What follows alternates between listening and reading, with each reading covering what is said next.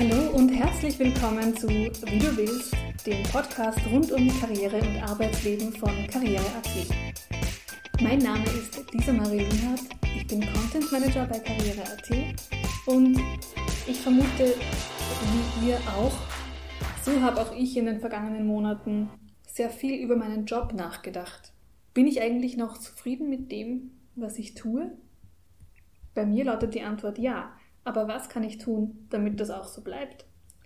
Was kann mein Arbeitgeber tun und was mache ich, wenn ich mal nicht mehr zufrieden bin? Genau diese Fragen bespreche ich in der heutigen Folge mit meinen Gästen, ja, plural. Wir beleuchten das Thema Zufriedenheit heute nämlich aus zwei Perspektiven und darum habe ich mir gleich zwei Experten eingeladen. Sonja Rieder und Max Lammer. Sonja kennt ihr wahrscheinlich schon aus unserer fünften Episode da haben wir besprochen, wie man denn den richtigen Beruf findet.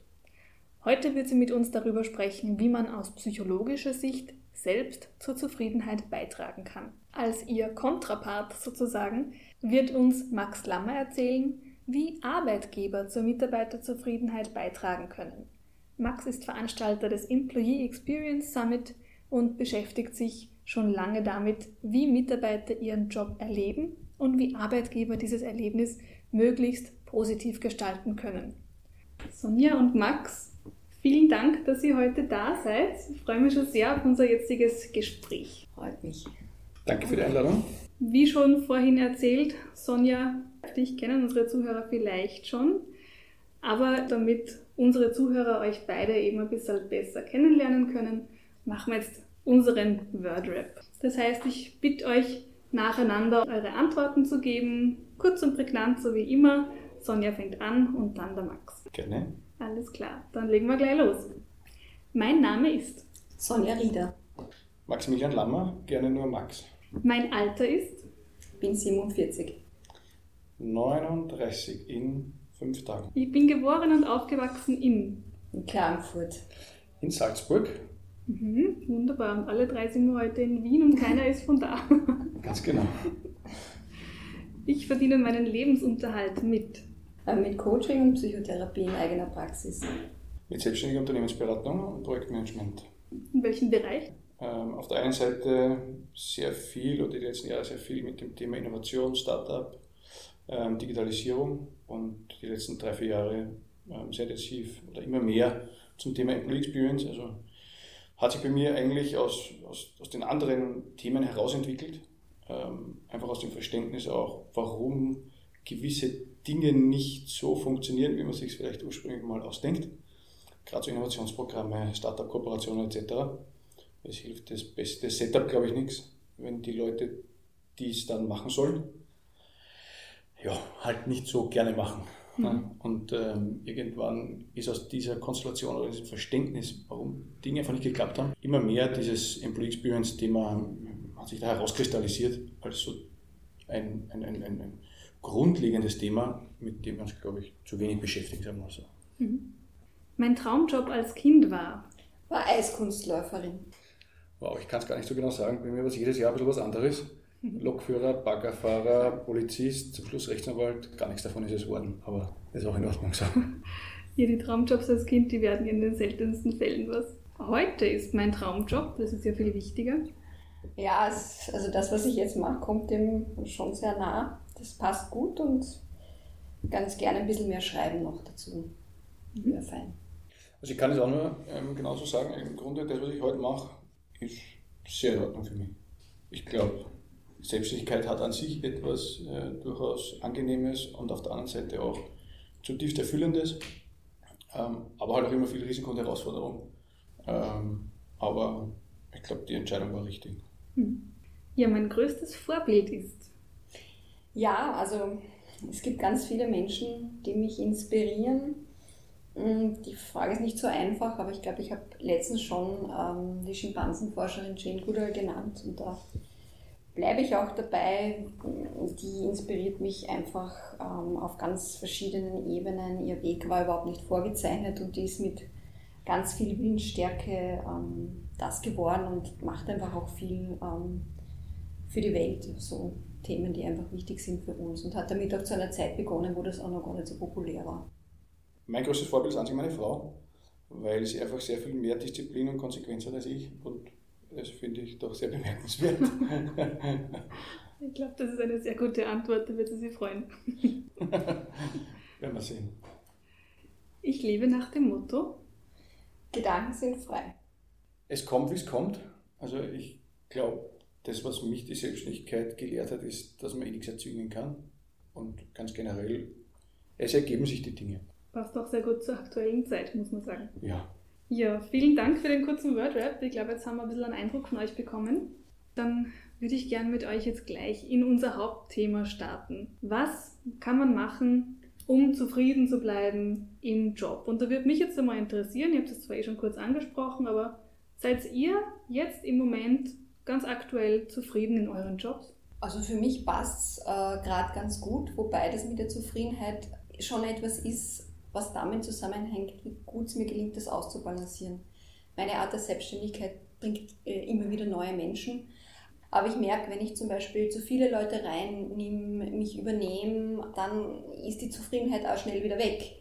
Also das ist so was Kostbares, ähm, wo ich ständig auch gefordert bin, das gut auszubalancieren. Also ganz generell würde ich sagen, ja, ich bin zufrieden, ähm, weil einfach die Gesamtkonstellation für mich ähm, passt. Denke, dass es natürlich auf dieser Skala der Zufriedenheit vielleicht einmal ein bisschen mehr und ein bisschen weniger gibt, aber grosso modo würde ich sagen, ja, also ähm, ich, ich habe es mir im Grunde so gerichtet und ausgesucht und natürlich freue ich mich, wenn ähm, gewisse Dinge äh, dann funktionieren. Aber jetzt aus meiner persönlichen Situation heraus bin ich insofern zufrieden, weil ich glaube oder der Überzeugung bin, dass ich sehr viel selber in der Hand habe ähm, und sehr viel für mich auch entscheiden kann. Und das gibt mir persönlich ein gewisses Gefühl der Zufriedenheit, wenn dann die Dinge scheinbar die richtige Entscheidung gewesen sind. Und das ist halt der Vorteil unter Anführungszeichen, wenn du dein eigener Herr bist. Ähm, also jetzt einmal aus meiner persönlichen Perspektive. Insofern würde ich sagen, bin ich mit meinem Status zufrieden. Hm. Du hast gerade das Gefühl der Zufriedenheit in den Mund genommen. Das würde ich jetzt gerne ein bisschen näher beleuchten. Diese Zufriedenheit, das ist ja was eher Abstraktes. Woran macht ihr dieses Gefühl der Zufriedenheit fest? Also was für Gefühl ist es? Wenn ich äh, auf der einen Seite mache, was mir Spaß macht und was ich, was ich glaube, was ich auch gut kann, ähm, und auf der anderen Seite, wenn das honoriert wird, jetzt einmal im beruflichen, ähm, aber genauso im privaten, ähm, wenn einfach für Dinge, die ich sonst gern mache, ähm, genug Zeit bleibt und das nicht überlagert ist von, von irgendwelchen Sorgen, äh, Mühsal, äh, nervigen Dingen oder sonst irgendwas. Mhm.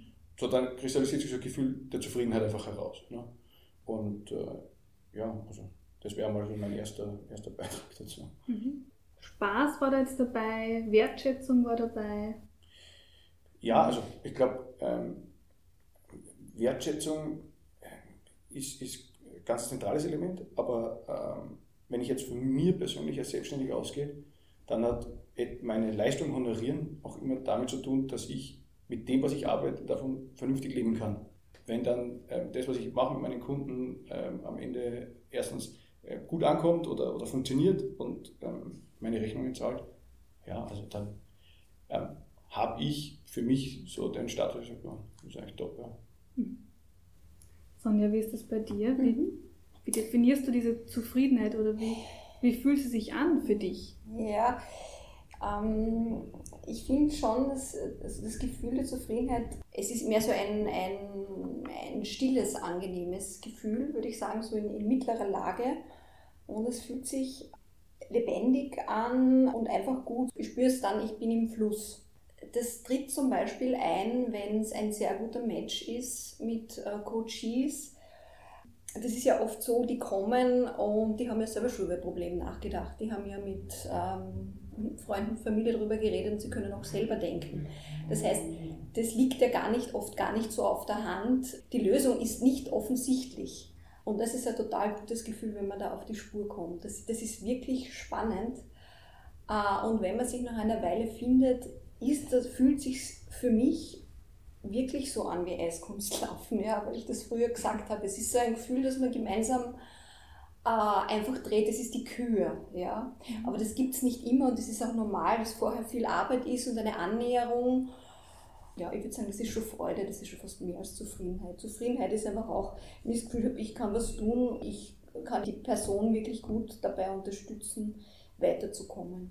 Ja, du hast jetzt gerade schon gesagt, dieses, diese Kür quasi, dieses Hochgefühl, ja. das ist eigentlich schon Freude. Also ja. da, da gibt es eine gewisse Abgrenzung ja. auch zur Zufriedenheit. Es gibt ja dieses Wortpaar, es ist glücklich und zufrieden. Ja, das hört mhm. man ja mhm. im Märchen immer am Schluss. Sie lebten glücklich und zufrieden. Glaubst du aus psychologischer Sicht jetzt, glücklich und zufrieden, müssen die immer miteinander auftreten oder braucht es Glück gar nicht oder glücklich sein nicht, damit man zufrieden sein kann? Also ich denke, ähm, es ist günstiger, die Zufriedenheit anzustreben, mhm. ähm, weil das, das Wort, äh, äh damit assoziiert man eher so, ähm, naja, also Blümchen, Tapete und irgendwie Biedermeier und das ist sozusagen nicht der ultimative Kick. Es ist aber das, was eher lang anhält und verlässlich ist. Es ist eigentlich eine, eine gute Einpositionierung äh, im Leben und die kann man sich übrigens auch schon irgendwie erarbeiten. Ich kann dann eh später dazu auch sagen, mhm. dass man es selber machen kann. Ähm, und das Glück, ich weiß nicht, wenn man ein, ein halbwegs bewusster Mensch ist, dann kann man dem ja gar nicht entgehen. Da brauche ich nur äh, draußen schauen, äh, die Sonne, die Natur. Also es gibt so viele Dinge, die schön sind. Ja, und es ist oft was Kleines. Also das, wenn man zufrieden ist, kann man eigentlich das Glück nicht verpassen. Das ist sehr schön gesagt. Auf lange Sicht ist es besser, die Zufriedenheit anzustreben, weil das Glück eben so flüchtig ist und immer nur so eventuell auch ganz kurz auftaucht, kurze Momente sind. Das betrifft jetzt dann auch vor allem den Job. Ja. Sehe ich es richtig, man sollte im Job jetzt eher die Zufriedenheit anstreben und wenn man jetzt sagt, ich bin jetzt nicht so völlig hundertprozentig glücklich mit meinem Job, aber es passt, ich bin zufrieden, ist es trotzdem okay? In vielen Fällen ist es tatsächlich eine hilfreiche Haltung, die einen davor schützt, ständig auf den ultimativen Kick zu warten. Aber natürlich ist es auch eine Balance. Ja? Also wenn das dazu führt, überall Abstriche zu machen und ähm, dann den Moment zu verpassen, wo man merkt, eigentlich es passt äh, doch, überwiegend doch nicht. Also das soll nicht passieren. Mhm. Ja, man spricht immer so ein bisschen vom, vom ja. Traumjob und ja. von der Leidenschaft ja. und dass man brennen soll. Und die Zufriedenheit, das ist ja doch etwas eher, eher Ruhiges. Ich würde sagen, vielleicht ein paar Stufen unter dieser Leidenschaft. Wir erwarten uns äh, sehr viel vom Job. Mhm. Ich glaube, man muss ähm, bei, bei Begrifflichkeiten auch ein bisschen Klarheit reinbringen. Das mhm. ist immer so mein, mein, einer meiner ersten Ansatzpunkte, wenn es auch um dieses Thema Employee Experience geht. Ja weil jedes Unternehmen braucht Performance, ne? einfach damit es grundsätzlich funktioniert. Also damit neue Verträge abgeschlossen werden, dass die Kunden betreut werden, dass die Kunden zufrieden sind, dass es einen Umsatz gibt, dass es am Ende einen Ertrag gibt, etc. Also irgendwann, dass zumindest das Unternehmen etwas abwirft, sagen wir mal so, insofern, als dass alle davon leben können sollen. Ähm, sagen wir mal im ersten Schritt, um den wirtschaftlichen Status quo zu halten und vielleicht im zweiten Schritt, um noch einen Gewinn zu machen, um das einmal ähm, ähm, so, so flapsig oder so einfach zu sagen. So, aber die, und dann geht es, glaube ich, um eine ganz einfache logische ähm, Wechselwirkung. Also wenn wir Performance wollen, ähm, dann brauchen wir Engagement. Mhm. Ähm, und ähm, dieses Engagement, Employee Engagement, ähm, versuchen wir in unterschiedlichen Konstellationen zu messen, zu erheben etc. Also Gallup macht das jedes Jahr und viele Unternehmen machen das. Ähm, wo es dann darum geht, dass man draufkommt, dass die große Masse der Mitarbeiterinnen und Mitarbeiter ähm, tendenziell ähm, Dienst nach Vorschrift macht oder vielleicht sogar im Zustand inneren Kündigung ist. Und auf der anderen Seite, glaube ich, muss man auch verstehen, dass Engagement mit Satisfaction ähm, also komplett getrennt werden muss. Also du kannst zufrieden sein im Job, bist aber nicht engaged, weil mhm. Engagement, glaube ich, in der einfachsten Bedeutung meint ähm, emotionales Commitment ja, zur Company und zu den Zielen des Unternehmens. Mhm. Und über 80 Prozent der Österreicher haben letztes Jahr im November äh, auf Ö3 mit dieser großen Studie ist rausgekommen, sind zufrieden mit ihren Jobs und mit den Arbeitgebern und alle waren euphorisch. So. Und gleichzeitig erheben wir mindestens zwei bis dreimal im Jahr, ähm, dass 50 Prozent und mehr der Österreicherinnen und Österreicher wechselwillig sind. Also dieses emotionale Commitment hat tatsächlich auch statistisch jetzt nichts mit Zufriedenheit zu tun. Du kannst, wie gesagt, mit, dein, mit dem Job und mit dem, mit dem Geld, das du kriegst, und so grundsätzlich zufrieden sein. Aber für das, was Companies versuchen zu erreichen, nämlich Engagement, ähm, für noch bessere Performance, ähm, da ist, glaube ich, so ein bisschen die, die Diskrepanz im Verständnis. Mhm. Und Engagement hat auch eine Ursache. Und die ist Experience, also wie du es erlebst. Je besser deine Experience ist, umso eher wirst du besonders hohes Engagement haben. aber du kannst trotzdem mit den Surroundings ungefähr zufrieden sein. Ähm, wenn deine Experience mau ist, ist natürlich dein Engagement auch mau. Ne? Aber das, was wir auch aus, aus diesen Erhebungen dazu rund, rund um Engagement äh, sehen oder verstehen müssen, ist, und ob jetzt 85% sind oder vielleicht nur 70%, die Dienst nach Vorschrift machen oder wie auch immer, ist im Grunde gleich. Ähm, zeigt uns das, glaube ich, diese, dieses Erlebnis, das du tatsächlich ganz oft oder täglich in deinem Job hast, ähm, ja, mittelprächtig ist. Und ich unterstelle, beziehungsweise behaupte, und ich glaube, es stimmt, dass es die Mehrheit der Unternehmen ähm, im Grunde dem Zufall überlässt. Also es wird jetzt nicht gestaltet oder aktiv designt.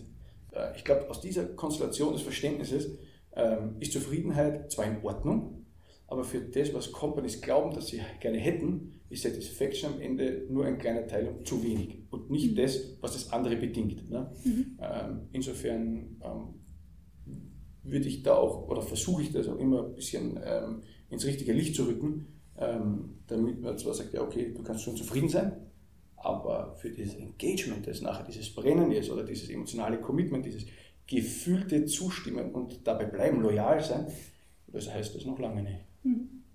Wie man das designen kann als Arbeitgeber, auf das möchte ich dann nachher zu sprechen Gerne. kommen. Äh, ich habe da auch noch ein paar Zahlen von unserer eigenen Studie aus dem letzten Jahr mhm. mitgenommen. Mhm. Das, ähm, bestätigt in etwa das, was du gerade gesagt hast. Damals haben wir erhoben, dass 78 Prozent der Österreicherinnen und Österreicher sagen, sie sind zufrieden in ihrem Job. Ja. Aber, und das hat mich dann doch überrascht, nur 63, also doch um einiges weniger, sagen, sie können sich auch mit dem Unternehmen und dessen Zielen identifizieren. Das geht vielleicht in die Richtung, die du gerade angesprochen hast. Absolut. Also Identifikation ist vielleicht noch äh, schwächer, aber da ist wirklich committen können, unterstützen, ähm, loyal dabei bleiben, ähm, überzeugt sein davon und dementsprechend auch dieses emotionale Commitment ähm, abgeben zu können für die Company, in dem Wissen dieser Wechselwirkung, Ursache und Wirkung, ne, wird es halt nur bedingt, glaube ich, ins Kalkül gezogen wie strategisch entscheidend inzwischen das ist, was äh, Mitarbeiterinnen und Mitarbeiter jeden Tag äh, an unterschiedlicher Position in der Organisation erleben. Ne? Äh, ich glaube, dass viele ähm, äh, sich ähm, ihren Arbeitsalltag einfach durch andere Aspekte dann auch aufpimpen ähm, quasi. Entweder weil es mit den Kollegen irgendwie angenehm ist oder mm, ja, weil es halt die, die Arbeit an sich oder der, der Themenbereich doch halbwegs interessant ist, weil sie sich ein bisschen weiterentwickeln können. Ja, solche Sachen. Mhm. Ja. Ich möchte nur auf einen Aspekt zurückkommen, den der Max vorhin eingebracht hat. Wenn ich das richtig verstanden habe, hast du gesagt, nur Zufriedenheit wäre zu wenig, damit Mitarbeiter wirklich jetzt die Top-Leistung bringen. Also nur wenn du zufrieden bist, heißt, nicht, heißt nicht, dass du engaged bist. Also mhm du kannst mit deiner Situation einverstanden sein, sagen wir mal so. Ne? Mhm. Ähm, und man kann immer sagen, ja, im Grunde bin ich zufrieden. Ne? Weil das Geld stimmt und ich muss nicht so weit fahren und ich weiß nicht, was halt für Komponenten dazugehören. So. Und ich verstehe mich mit den Kollegen und ich werde jetzt Gott sei Dank nicht gemobbt oder wie auch immer. Ja? Aber die Frage ist, ähm, wie lange machst du es und mit welchem Willen und Überzeugung machst du es. Und ähm, ich glaube am Ende, ähm, wenn du dann insgesamt für das, dass du zum Beispiel gute Ideen einbringst oder mal länger bleibst, äh, keine Rückmeldung kriegst, kein Feedback, da geht es noch nicht einmal darum, dass jetzt jemand das groß wertschätzt, ja, sondern einfach sagt, hey, ich habe gesehen, du warst länger da, super, gut, dass wir schon fertig haben. Ne? Also reicht ja, also brauchen wir nicht irgendwie Mitarbeiter des Monats oder so daraus machen. Ähm, dann machen wir das einmal und vielleicht ein zweites Mal, aber kein drittes Mal, weil es wird eh nicht honoriert oder angenommen oder wie auch immer. Also da kommt, glaube ich, sehr schnell ähm, ein persönliches Einsehen im Sinne von, ja, also ob es jetzt eine Stunde länger ist oder nicht und mich das in die Bredouille bringt, die anderen merken es gar nicht. So, also, das sinkt einfach das Engagement. Ne? Ich glaube, es ist nur allzu logisch und nachvollziehbar. Also, wir sehen es ja bei jedem von uns. Ähm, nicht umsonst, glaube ich, ähm, engagieren sich Menschen auch gerne ähm, freiwillig und, und ehrenamtlich und so, ne? weil halt dort äh, eine ganz andere, ähm, ganz andere Überzeugung zum Teil noch dabei ist. Ich kenne nicht nur ein Beispiel, wo jemand sagt, ja, ich gehe um 5 Uhr und dann, und dann, und dann geht es um einen Skiclub. So. Und dann denkt man, der hat halt einfach so einen großen Enthusiasmus drinnen und wenn er dort damit Geld verdienen könnte, würde er es glaube ich machen. Mhm. Ähm, und die Frage ist, warum kann man Menschen nicht auch ein entsprechendes Überzeugungsgefühl aufgrund von guten, guter Experience, das heißt nicht immer nur verhätscheln und vertätscheln, bitte nicht falsch verstehen, ähm, geben, damit eben diese Zufriedenheit als guter Teil der Experience auch dazu führt, dass man halt das gerne macht oder, oder sich mehr engagiert oder wie auch immer. Ne? Mhm. Ähm, ich glaube, da, da, da steckt einfach ganz viel an, an Stellschraube fürs Unternehmen drin. Ja. Okay, ich sehe schon. Ich glaube, ihr habt beide ein bisschen unterschiedliche Positionen. Das finde ich sehr spannend. Äh, Sonja, wie siehst denn du das? Ist Zufriedenheit genug, auch um super Leistungen zu bringen? Ich sehe Zufriedenheit mehr so als Grundhaltung oder als Basis, auf der dann Verschiedenes möglich ist. Mhm. Ja, ich habe auch mehr vom Individuum her argumentiert und weniger ähm, aus Unternehmenssicht. Es ist ja immer die Frage, wie man Zufriedenheit definiert. Und das finde ich ganz, ganz interessant. Magst du das jetzt auch dieses passt schon reingebracht? Ja, naja, ja. Es, es kann schon trügerisch sein. Ja? Das passt mhm. schon, wenn das passt schon dann anfängt, etwas zuzudecken, wo eigentlich die Zufriedenheit nicht mehr da ist. Das ist dann mhm. aber die Frage, wie ehrlich man mit sich selbst ist. Mhm. mhm. Ja? Wenn man nämlich den Duden befragt, das habe ich gemacht, was denn Zufriedenheit eigentlich ist, dann kommen spannende Synonyme, die meines Erachtens auch ein bisschen widersprüchlich sind. Synonyme zur Zufriedenheit sind nämlich Ausgeglichenheit. Ich glaube, das ist mehr so, ähm, Sonja, auch wie du es definieren würdest. Ausgeglichenheit, Behagen, Eintracht, aber auch Erfüllung. Mhm. Und da mhm. frage ich mich jetzt, da passt dann dieses passt schon überhaupt nicht. Weil wenn Zufriedenheit auch Erfüllung sein kann, dann braucht sie ja eigentlich mehr. Ich glaube, tendenziell ähm, belügen wir uns vor anderen. Mhm. Im Sinne von, ähm, wir rechtfertigen uns und sagen, es ist gut, obwohl es vielleicht nicht so ist. Also gutes Beispiel, ich glaube vor zwei, drei Wochen war das äh, mit einer HR-Managerin auch geplaudert zum Thema Employee Experience und äh, ja, bei uns ist alles toll und äh, wir machen und Ding und dann stellt man zwei, drei Fragen und am Ende kommt dann raus, eigentlich ist sie schon auf der Suche nach einem anderen Job ähm, in einem im Employee Experience Bereich, aber in, einer, in einem anderen Unternehmen nicht mehr so groß und, und so weiter und so fort. Weil ähm, wir tendieren dazu, dass wir es vor anderen schöner reden, als es ist. Also ist ja ob das der Job ist, ob das eine Beziehung ist, ob das was weiß ich was ist. Also ich glaube, ähm, es liegt einfach in unserer Natur. Punkt. Ähm, weil wir halt nicht zugeben wollen, wenn was doch nicht so gut ist oder wenn ein Fehler passiert ist oder weil es uns vielleicht auch einfach unangenehm ist. Ja? Und ich glaube auch, dass es da mit dieser, mit dieser, dieser Zufriedenheitsthematik sehr ähnlich ist, dass wir schon mal sagen, ja, ja, ist okay oder es passt schon, aber natürlich ist nicht die Erfüllung. Also und zwar, glaube ich, ähm, gibt es halt gewisse, wie sagt man da, Verpflichtungen, die jeder für sich hat, aus seiner Lebenssituation heraus. Mein Vater war auch so jemand. Äh, der hat auch gesagt, ja, ich muss, halt, ich muss es halt so nehmen, weil ähm, ich muss mich damit arrangieren. Aber der war sicher nicht zufrieden und schon gar nicht erfüllt davon. Das macht schon ganz viel emotionalen Druck für mich selbst am Ende, auch wenn ich mir nicht immer eingestehen will. Ich glaube, da kämpfen auch viele damit.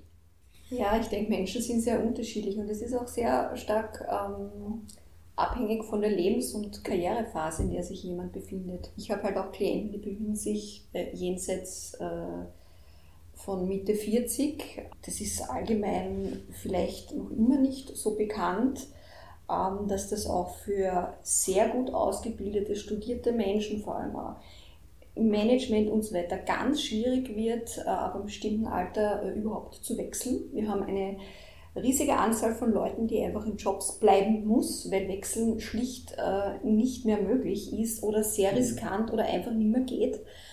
Und die Ressource zu haben, äh, mit der eigenen Zufriedenheit zu arbeiten, ist schon eine gute. Ja? Da ähm, geht es letztendlich dann genauso, wie du das jetzt geschildert hast, Max, ähm, um ähm, einen Frieden zu schließen, auch mit einer Situation, um über Jahre gut äh, hinwegzukommen es, es gibt einfach auch Menschen, die harren in schrecklichen Situationen, wirklich schrecklichen aus. Ja? Mhm. Einfach weil sie glauben, sie müssten das und sonst hat der andere gewonnen und so weiter. Oder wenn sie selber gehen, dann ist das ein Eingeständnis, äh, dass sie äh, verloren haben oder nicht fähig sind und so weiter. Mhm.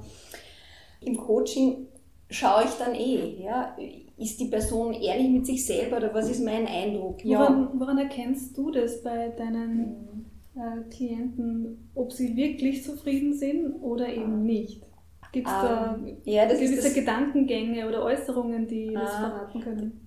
Ja, das sowieso, ob sich jetzt, wenn man länger redet, ob es da Widersprüche gibt. Aber dann ist halt der große Vorteil am Coaching in meinem analogen Setting, dass ich jemanden einfach sehe. Das heißt, mhm. ich habe die ganze Körpersprache, ich habe die Mimik, ich durch die ähm, Empathiefähigkeit spüre ich im Prinzip, was die andere Person fühlt.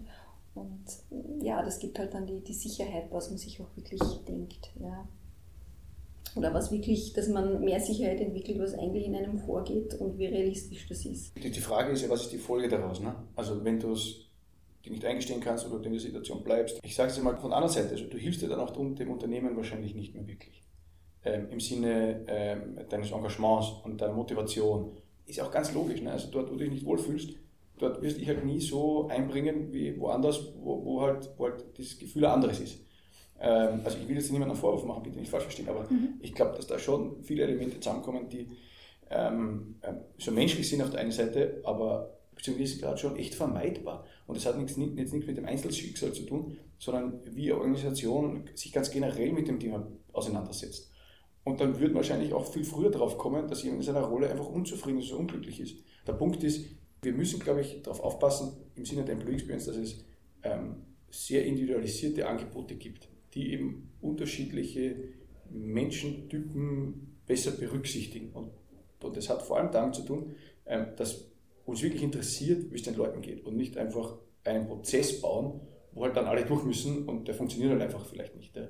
Und ähm, kommen dann drauf, dass Team-Setups nicht in Ordnung sind oder was weiß ich, Konstellationen mit Vorgesetzten nicht funktionieren, weil es halt Vorgesetzte sind und keine Führungskräfte. Ne? Mhm. Ähm, und wir dann ähm, genau diese Leute sagen, ja, wenn ich jetzt gehe, dann gestehe ich ein, dass ich verloren habe. Und so. Also das macht ja ganz viel emotional mit den Leuten.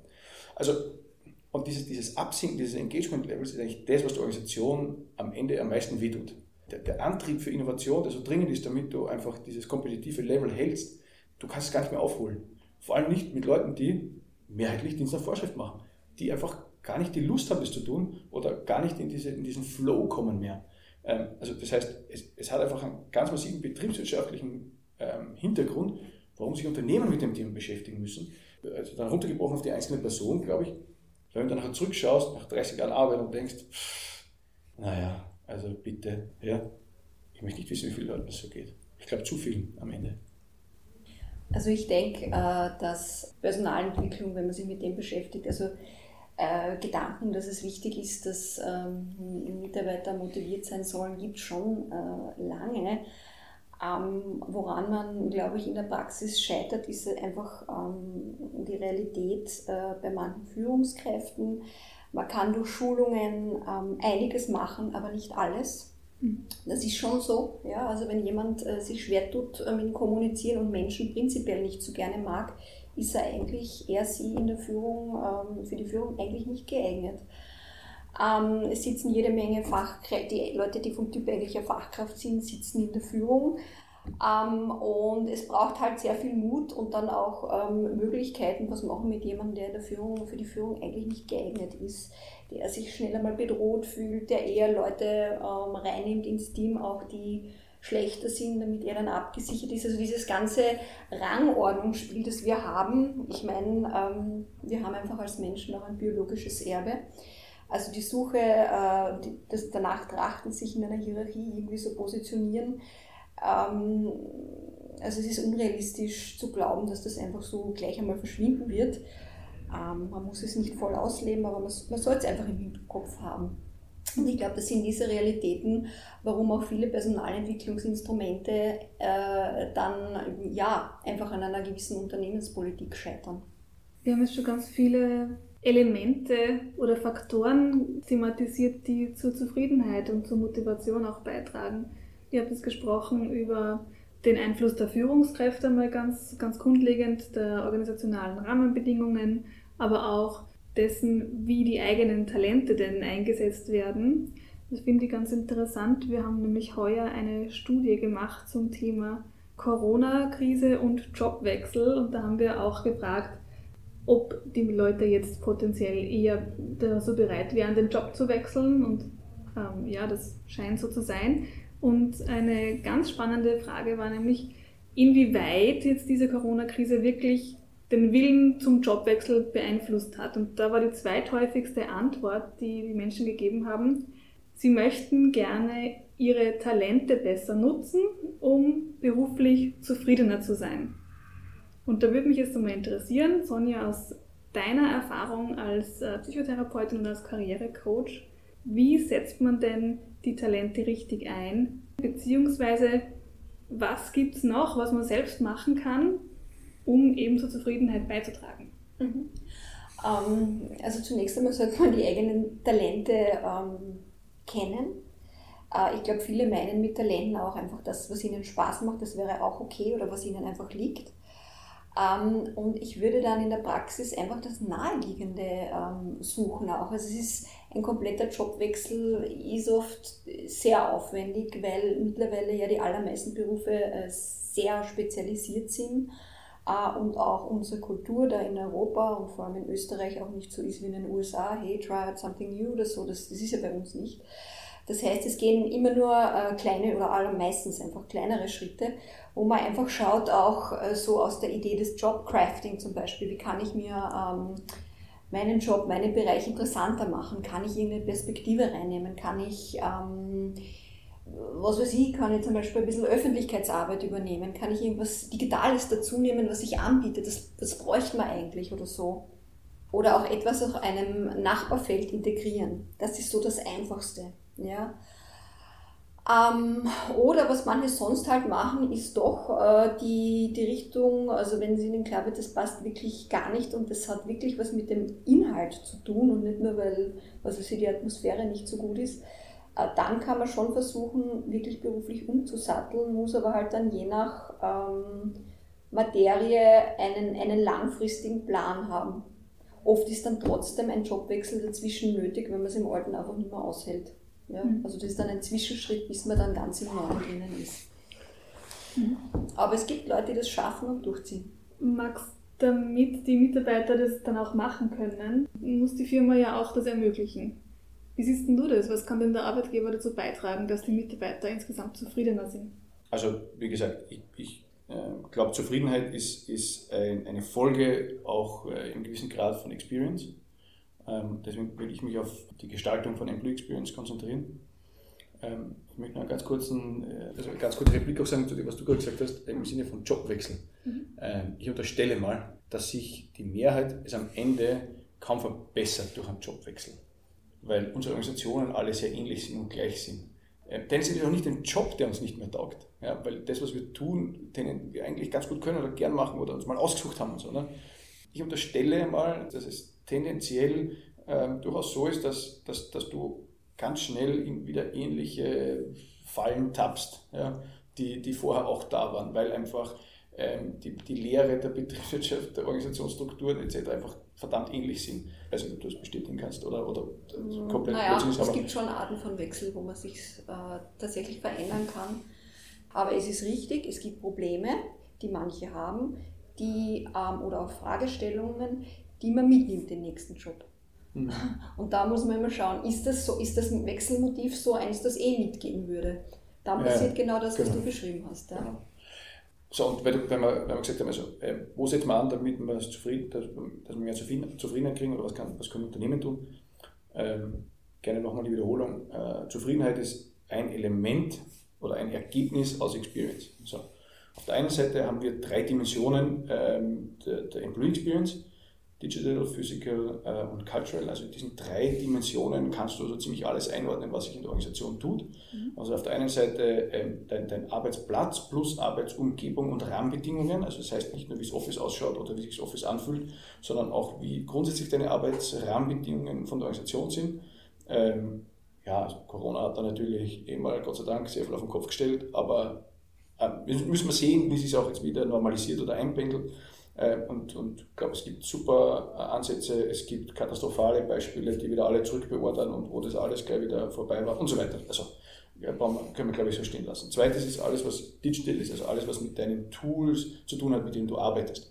Ähm, das, was du täglich brauchst, um deinen Job zu machen, ähm, ist es super mühsam, ist es vielleicht doch eher user-orientated und nicht nur nach Business Requirements strukturiert und so weiter mhm. und so fort. Also da liegt ganz viel ähm, drinnen. Und dann haben wir natürlich den ganzen äh, Kulturbereich oder alles, was unter, unter Kultur und Anführungszeichen einzuordnen wäre, von Führungsverhalten über Umgang mit Ideen bis zu äh, Gleichbehandlung, Wertschätzung etc. Also alles, was in dem Feld ist.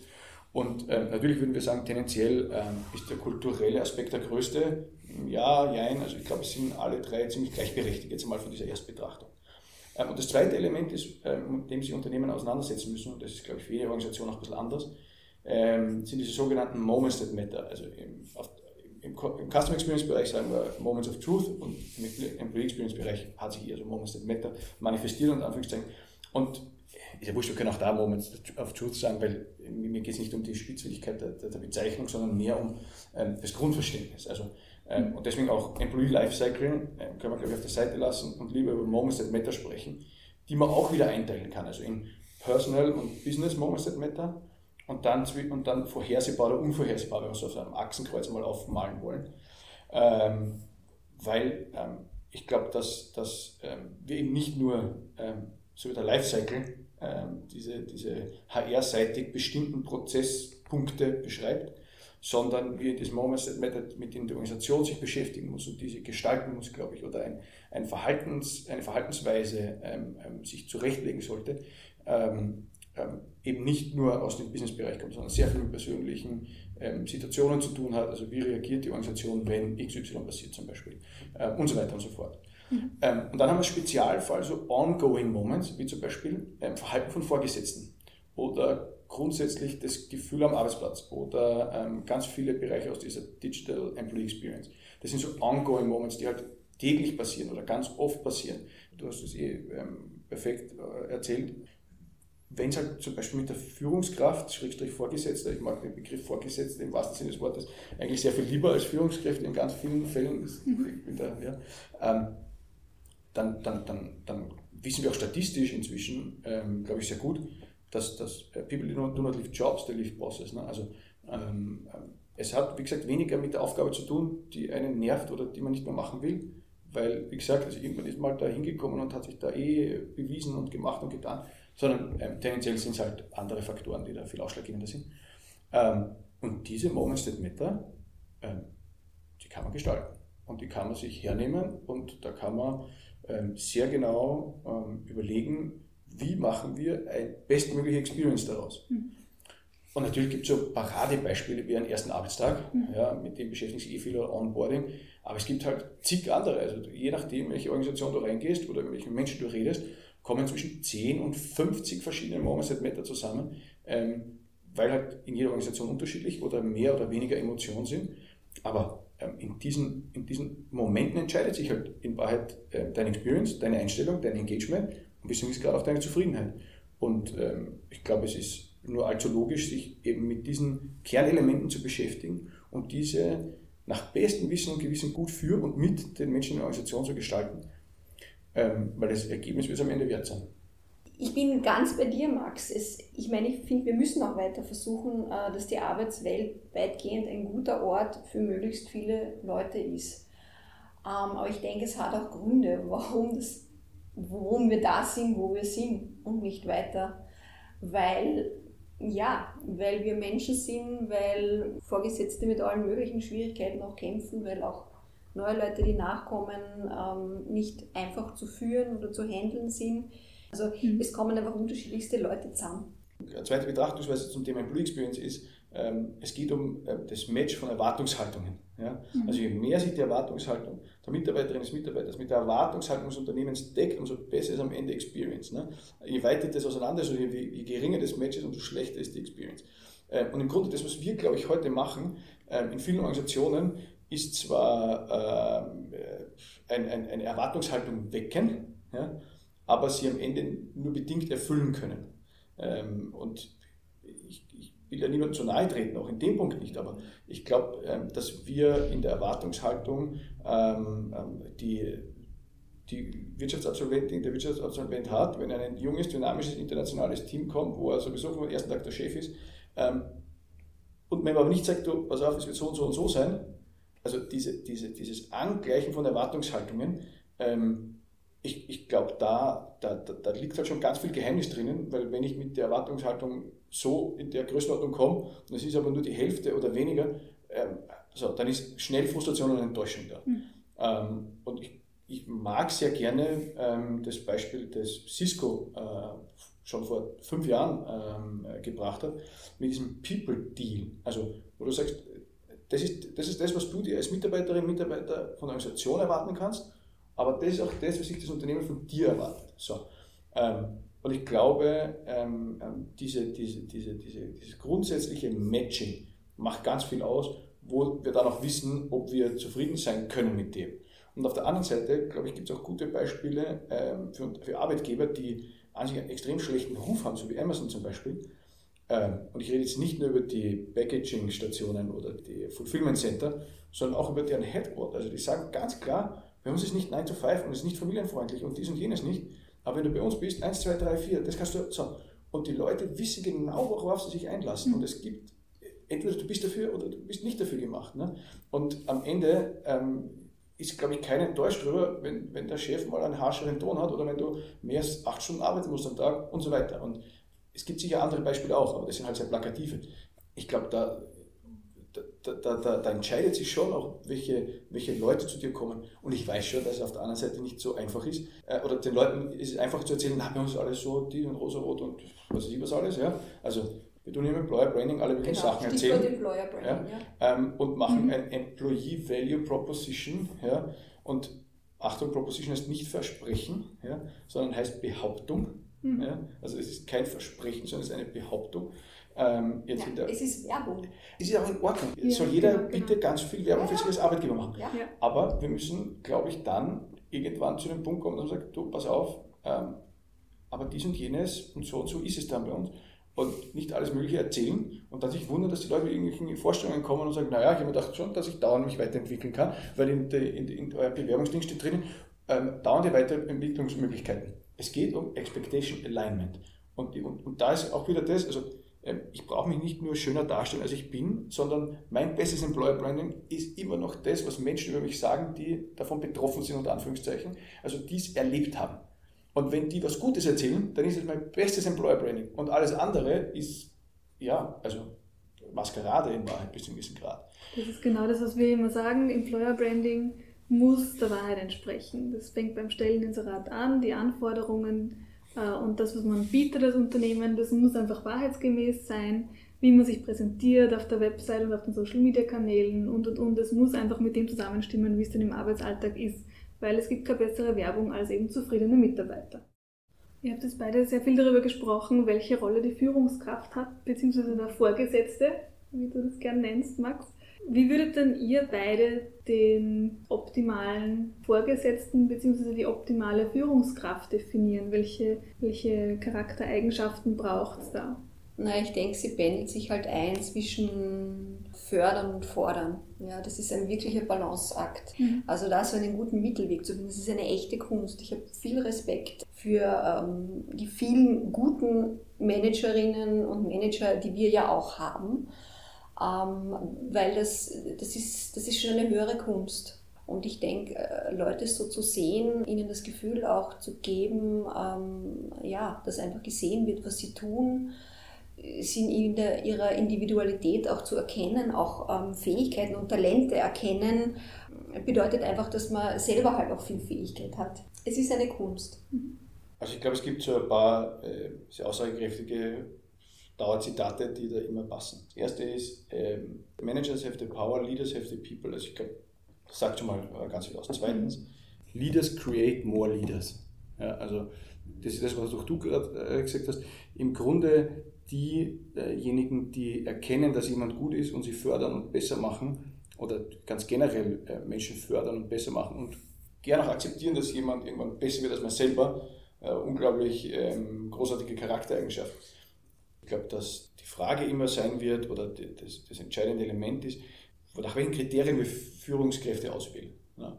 Und ich mag da die, ähm, ich glaube, es war Simon Sinek wieder mal äh, in einem von seinen Videos, wo er erklärt, wie die Navy SEALs auswählen. Ähm, und die sagen, ähm, du, hast zwei, du, hast, du, hast zwei, du hast zwei Achsen. Das eine ist Performance und das andere ist Trust. Und natürlich hättest du gern ähm, als Führungskraft jemanden, der auf beiden Achsen einfach ähm, die beste, den besten Wert hat. Also mhm. Menschen mit bester Performance und höchstem Trust. Okay, die wachsen nicht auf Bäumen, die gibt es ganz selten. Ähm, und da gibt es jetzt das Entscheidungskriterium, wonach suchst du aus. Und ich glaube, ganz oft suchen wir dann aus nach Performance weil wir es da am ersten sehen, ob jemand jetzt seinen Job gut kann, dann, dann machen wir ihn auch zu, zu Vorgesetzten. Also ein ganz, ganz übliches Muster eigentlich. Das, was, was aber eigentlich, äh, glaube ich, das spannende Element bei dieser, bei dieser Aufzählung ist, ist, dass er sagt, die Seals, ähm, da geht es nicht um, ähm, vertraust du ihm im Kampf, sondern vertraust du ihm im Leben. Ne? Also würdest, würdest du ihm nicht dein Leben anvertrauen, sondern deine Frau. Not, not your life, your wife. So. Mhm. Ähm, und, ähm, und auf einmal sind es zwar ähm, Menschen mit ähm, ziemlich guter Performance, aber muss nicht die beste Performance sein, aber mit dem höchsten Trustwert. So.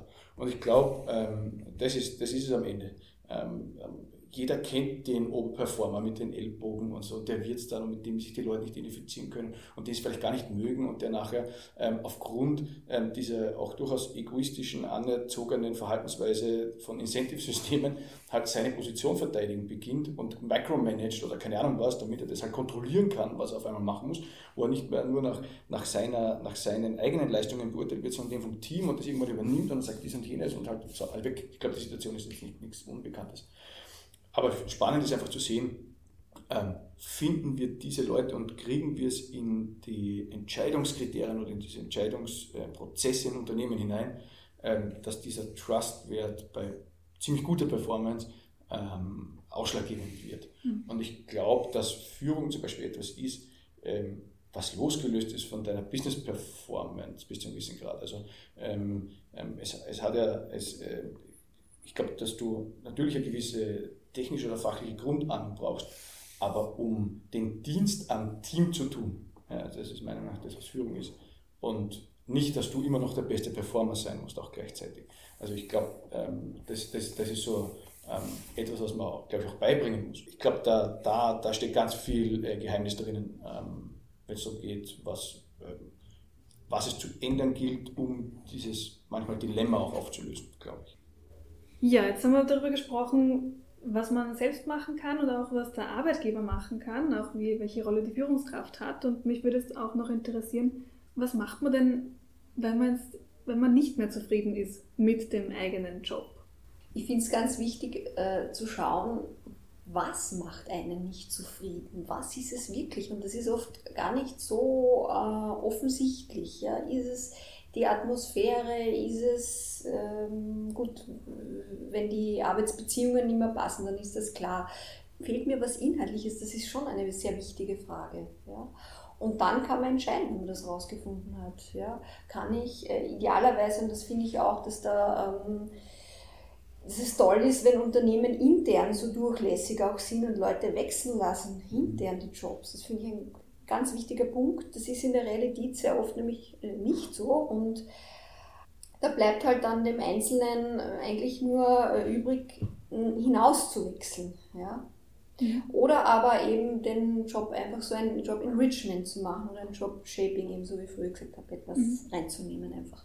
Ich glaube, es ist absolut richtig, dass man sich aus der Situation sicher mal selbst beschäftigen muss und das hat sehr viel mit, mit sich selbst gegenüber ehrlich sein zu tun was kannst du anpassen? Was, worauf lässt sich die Organisation ein? Wie sehr gibt es Möglichkeiten, dass es ähm, verändert werden kann?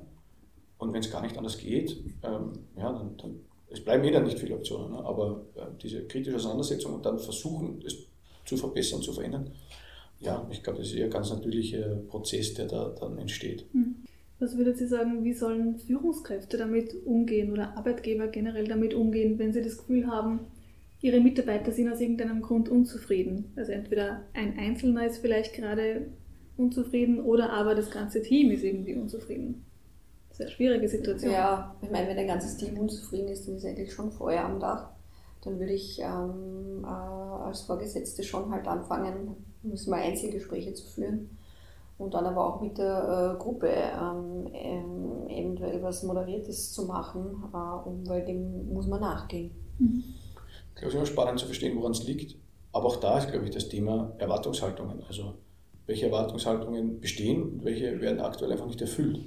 Und sicherlich auch entscheidend, offen darüber zu sprechen, über die Erwartungshaltungen. Ich glaube, das wird zu wenig gemacht. Absolut. Also das Thema Artificial Harmony, das ist künstliche Harmonie, ähm, die ist, glaube ich, sehr verbreitet. Mhm. Und ähm, hat aber einfach damit zu tun, dass man äh, versucht, sich nicht jetzt diesem Widerstand auszusetzen. Also man hat vielleicht eh schon aufgegeben, sich also da den Widerstand zu leisten oder ähm, das, zu, diese Reibung zu suchen, weil man fünfmal schon dafür Abfuhr gekriegt hat, dann lassen wir es beim sechsten Mal auch bleiben und das ist mal da und denken, ja, dann mache ich halt. Und aha, das Projekt kommt, naja, machen wir halt das Projekt. So. Also ich glaube, das ist jetzt nicht etwas, was man ausspricht, aber was man halt, glaube ich, schon so spürt. Ne? Mhm. Also diesen, diese Elephant in the Room Geschichte, ich mag das Bild eigentlich ganz gern. Ähm, ich glaube, das gibt es ganz, ganz oft, wo es eben nicht dieses, diese offene Kommunikationsmöglichkeit gibt. Kann ich nur ein ganz, ganz starkes Plädoyer dafür formulieren, unbedingt oft über Erwartungshaltungen zu sprechen. Ich kann das aus unserer Perspektive nur bestätigen, dass das absolut Sinn macht. Bei uns wird es schon im Werbungsgespräch besprochen. Was erwartet man sich vom zukünftigen Mitarbeiter? Was erwartet er sich vom Unternehmen? Und diese Frage, die kommt dann im Drei-Monats-Gespräch, wenn der Mitarbeiter angefangen hat, und dann bei jedem weiteren Mitarbeitergespräch. Diese beiden Fragen sind immer essentieller Teil davon. Und ich finde es aus Mitarbeiterperspektive jetzt ganz angenehm zu wissen, wo stehe ich denn? Erfülle ich die Erwartungen? Gibt es vielleicht, was ich, was ich noch mehr tun kann? Aber auch umgekehrt mich damit auseinanderzusetzen, was erwarte ich mir denn von meiner Führungskraft bzw. vom Unternehmen an sich? Und das ist eben das, was du angesprochen hast. Offen sein, auch ehrlich sein mit sich selbst und eben dann auch mit dem Unternehmen. Ich glaube, das trägt einfach zu ja, langfristigeren, zufriedeneren Beziehungen bei. Ich bin der festen Überzeugung, dass ähm, Führungskräftetrainings äh, erweitert gehören um eine Komponente. Ähm, aus dem Blickwinkel, dass eben Führung Service am Team ist. Ähm, und wir alle kennen Service Design als Methode. Also wir können ähm, Dienstleistungen gestalten. Und ich glaube auch, dass es äh, wichtig ist, ähm, dass, dass wir erkennen, dass Teams gemeinsam mit ihrem Vorgesetzten dieses Leadership oder dieses Führungsverhalten gemeinsam designen. Weil jedes Team hat eine andere ähm, Herausforderung oder, oder braucht andere Gestaltung von Führung oder braucht andere Service unter Anführungszeichen. Und ich, also wir haben das schon ausprobiert und es funktioniert ähm, sehr gut, dass Teams gemeinsam mit dem Vorgesetzten, der Vorgesetzten an diesem Führungsverhalten arbeiten in sehr enger Abstimmung und auch wenn das Gesprächsklima vielleicht vorher nicht so gut war. also es hat nichts nur damit zu tun, dass sie jetzt eh alle sehr lieb haben und man jetzt auch noch das behandelt, sondern auch dort, wo es vielleicht gröbere Fälle gibt, ist es etwas, das ähm, am Ende funktioniert, weil ähm, dieser Austausch und dieses gemeinsame Design in kleinen Schritten ja eher dazu beiträgt, dass sich diese Verhaltensweise dann auch ändert oder dieses, dieses Muster vielleicht gebrochen wird oder was auch immer und so angepasst wird, dass das Team mit dieser, äh, mit dieser Änderung ähm, tatsächlich auch dann ja, sich wieder besser fühlt, aber auch wahrscheinlich besser wird. Ja. Mhm. Ähm, insofern äh, ähm, glaube ich, ist es vom Grundverständnis äh, Service bzw. Dienstleistung und die Gestaltung dieser fürs Team ähm, jedenfalls etwas, was in Führungskräfte-Trainings bzw. Führungskräfteentwicklung ähm, dringend hinein muss. Wir schicken die Führungskräfte auf Offsites oder Retreats oder ich weiß nicht was. Finde ich auch gut, dass sie ähm, gewisse Dinge lernen oder, oder mitbekommen oder gemeinsame Arbeit. Aber da sind sie unter sich und arbeiten nicht mit ihren Teams. Es geht ums Miteinander. Was würdet ihr denn sagen? Gibt es allgemeingültige Faktoren für Zufriedenheit und was könnten die sein? Äh, ja, ich glaube, die gibt es und Zufriedenheit ganz, hat ganz viel äh, mit Ansprüchen zu tun ähm, und ähm, diese abzugleichen auch mit der Realität, sie zu hinterfragen. Und äh, mit Zufriedenheit hat das Vergleichen ganz viel zu tun. Die mhm. Art, wir, wir kommen nicht aus, wir sind soziale Wesen, wir müssen uns vergleichen. Äh, man kann damit nicht aufhören, aber man kann ähm, bewusste, faire Vergleiche ziehen oder man kann nach einem Vergleich, wo man findet, man, man steckt in der Situation so schlecht aus, ähm, eine zweite Schlaufe äh, ziehen und einmal genauer hinschauen. Meistens werden Äpfel mit Birnen verglichen oder überhaupt unvergleichbare Dinge. Ja? Und also kluges äh, faires Vergleichen hält einen ganzen Blumenstrauß an Zufriedenheit äh, bereit. Hm. Ich glaube, wir haben, wir haben so ähm, Grundansprüche oder Grundbedürfnisse dann auch, ähm, wenn die erfüllt sind, dann wird es wahrscheinlich immer zufriedener bis zu einem gewissen Grad. Ja. Ähm, aber wenn es an ähm, grundlegenden Dingen schon scheitert, dann wirst du wahrscheinlich auch nicht zufrieden sein. Wie sieht es denn aus mit dem Gehalt? Über das haben wir noch gar nicht gesprochen. Ja. Das ist ein ganz wichtiger Punkt. Man sagt so oft, das ist ein Hygienefaktor, aber also man kann schon äh, mit Affen äh, das nicht machen, dass der eine äh, für das Gleiche einfach mehr kriegt als der andere. Da gibt es ein ganz berühmtes Video vom Verhaltensforscher und Primatologen Franz de Waal, wo man sieht, äh, zwei Schimpansen und oder eine äh, dann einfach eine Gurke kriegt und der andere ähm, eine Weintraube für das Gleiche. Und der eine geht hin und rüttelt, also das, da merkst du, das geht einfach nicht. Und das Publikum äh, biegt sich immer vor Lachen natürlich und wir alle, und ich auch ich, äh, weil wir uns einfach drin wiedererkennen. Mhm. Man kann das mit Menschen nicht machen. Und äh, das geht einfach insofern schief, weil so die, der Drang, ähm, gerechte Verhältnisse zu haben, einfach irrsinnig stark ist in uns. Und äh, Leute kommen irgendwann drauf im Unternehmen, wer wie viel verdient äh, oder wenn etwas zumindest in grober Schieflage ist. Also die Idee, dass man das irgendwie auf Dauer abverdecken kann, das ist, das ist illusorisch. Und da kann man einfach sehr viel tun mit einem halbwegs transparenten Gehaltssystem. Das halte ich für ganz, ganz wichtig. Mhm. Ähm, unterstreiche alles oder kann ich überall zustimmen. Ähm, ähm, Rewards oder, oder Geld oder wie auch immer, ähm, Belohnung ist ein extremer Faktor, auch wenn es um unsere Experience geht. Ähm, und ich glaube auch, dass, dass, dass es nicht möglich ist oder äh, keine, keine besonders schlaue Idee mehr ist, ähm, Leute für gleiche Leistung unterschiedlich zu bezahlen. Ähm, mit deiner Bezahlung, mit dem, was du verdienst, geht es um das Stillen von Grundbedürfnissen. Mhm. Also Leben, Essen, Wohnen und so weiter. Wenn du das nicht gescheit kannst oder nicht nach deinen Ansprüchen kannst, da bist du wieder. Punkt. So einfach ist es. Dann suchst du immer nach einem Ausweg oder suchst immer was anderes. Und wenn die Grundbedürfnisse schon nicht gestillt sind, naja, also das wühlt uns ja tendenziell dauernd auf. Und insofern, ja, Gehalt hat eine ganz zentrale Rolle, auch wenn es immer wieder ähm, ähm, Erhebungen gibt, wo dann rauskommt, ja, das und jenes, also Mitarbeiter, Kollegenschaft ist noch wichtiger oder Wertschätzung und so weiter. Mhm.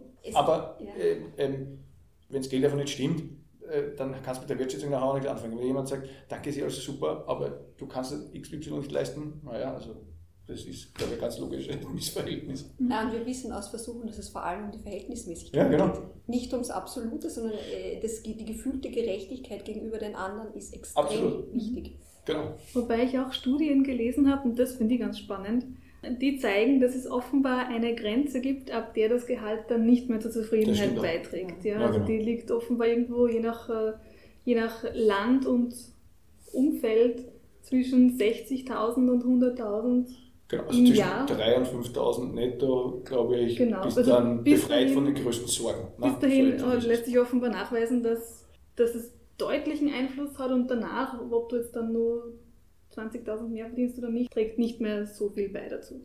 Aber ja, ja. Also sind vielleicht diese Grundbedürfnisse, die dann einfach damit gestillt sind. Ja, genau. Also ähm, ähm, wenn du dir um gewisse Dinge keine Sorgen machen musst, weil du weißt, dass es funktioniert, äh, dann bist du natürlich befreiter. Und dann geht es auch um die nächsten Stufen unter Anführungszeichen. Ja, ich meine, da geht es generell ums Thema Geld kann ich nämlich gleich ein bisschen anteasern. Unsere nächste, unsere nächste Episode wird sich rund um das Thema Gehalt drehen. Mhm. Ich werde da sprechen mit dem Finanzexperten Florian Merzendorfer als Finanzberater bei FIPS.at. Hat schon öfter für unseren Blog auch Gastartikel geschrieben und den werde ich mir einladen zur nächsten Episode und mit ihm alles Mögliche rund ums Gehalt und die Gehaltsverhandlung auch sprechen. Mhm. Und ich werde ihn auch fragen, ob er denn feststellt, dass irgendwann einmal die Zufriedenheit auch dann vielleicht sinkt oder gar nicht mehr so steigt ja, mit dem Gehalt. Mich würde es noch zum Schluss interessieren, was braucht es denn ihr beiden, um allgemein im Leben so richtig zufrieden zu sein? Ja, ich brauche einfach einen, einen, guten Ausgleich. Ich, ich, muss Sport machen, ich muss was Anregendes äh, lesen können, ich tausche mich gern mit anderen aus. Ähm, also ich, ich brauche einen guten Ausgleich ähm, zu meinem Beruf, der mich sonst äh, sehr zufrieden macht. Also so richtig zufrieden. Ich bin jemand, der sehr gern gut isst. Das ist für mich eigentlich schon Ultimo. Also ich reise auch nur, damit ich weiß, was da zum Essen ist. ähm, weil das mich am allermeisten fasziniert und interessiert. Also mit netten Freunden was richtig Gutes zu essen, Familie dabei, dann bin ich eh sehr happy. Also Wunderbar. sehr genügsam, glaube ich. Super. Dann leite ich gleich über zu unserer Schlussfrage. Ich sage schon mal vielen Dank vorab, dass ihr beide heute da wart und uns wahnsinnig spannende Diskussionsansätze mitgegeben habt. Ich hoffe auch, dass unsere Zuhörer noch ganz viel darüber nachdenken, was wir heute diskutiert haben. Wir könnten wahrscheinlich noch drei Tage weitersprechen. Aber jetzt zu meiner Schlussfrage. Womit würdet denn ihr euren Tag verbringen, wenn ihr ganz genau so leben könntet, wie ihr das wollt? Ja, also ich würde auf jeden Fall Sport machen, idealerweise schwimmen gehen, ich würde mit meinem Hund gehen, ich würde Zeit mit meiner Familie verbringen. Ähm, ja, ich würde ein, zwei Coachingstunden geben. Ich würde mich entspannen, ich würde einen Mittagsschlaf machen. Also das alles spricht eigentlich für eine total reduzierte Arbeitszeit. So ist es bei mir. Also wenn ich genau so leben könnte, wie ich wollte, also tendenziell ist natürlich, glaube ich, dass man weniger arbeiten wird oder wirklich nur mehr das, was man wirklich unbedingt will. Und sonst, also ich weiß nicht, ob meine Kinder das wollten, dass ich so viel Zeit mit ihnen verbringe, weil irgendwann wird der Papa auch lästig, aber tendenziell eher halt schon noch mehr Zeit mit den Kindern verbringen, weil ähm, naja, die ersten zehn Jahre sind schon extrem schnell umgegangen. Ne? Mhm. Und ich glaube, dass die nächsten zehn nochmal so schnell umgehen und insofern ist das halt das, wo ich sage, das, das würde ich halt noch gern viel intensiver miterleben. Ansonsten würde ich halt noch mehr wegfahren und mehr essen, aber. das klingt nach einem super Plan. Ja, ja da wäre ich dabei. Ja, dann Sonja und Max, vielen Dank für eure Zeit, vielen Dank für eure Gedanken und Denkweisen und Sichtweisen vor allem. Das letzte Wort überlasse ich euch. Ja, ich habe es recht anregend empfunden und hoffe auch, dass ähm, für die Zuhörer und Zuhörerinnen einfach was dabei ist, was ihnen auch weiterhilft. Danke für die Einladung. Danke für das super Gespräch und ja, ich wünsche allen, dass Sie in Ihren Organisationen diesen Funken von Employee Experience Design ein bisschen anzünden können, weil ich glaube, es haben alle verdient.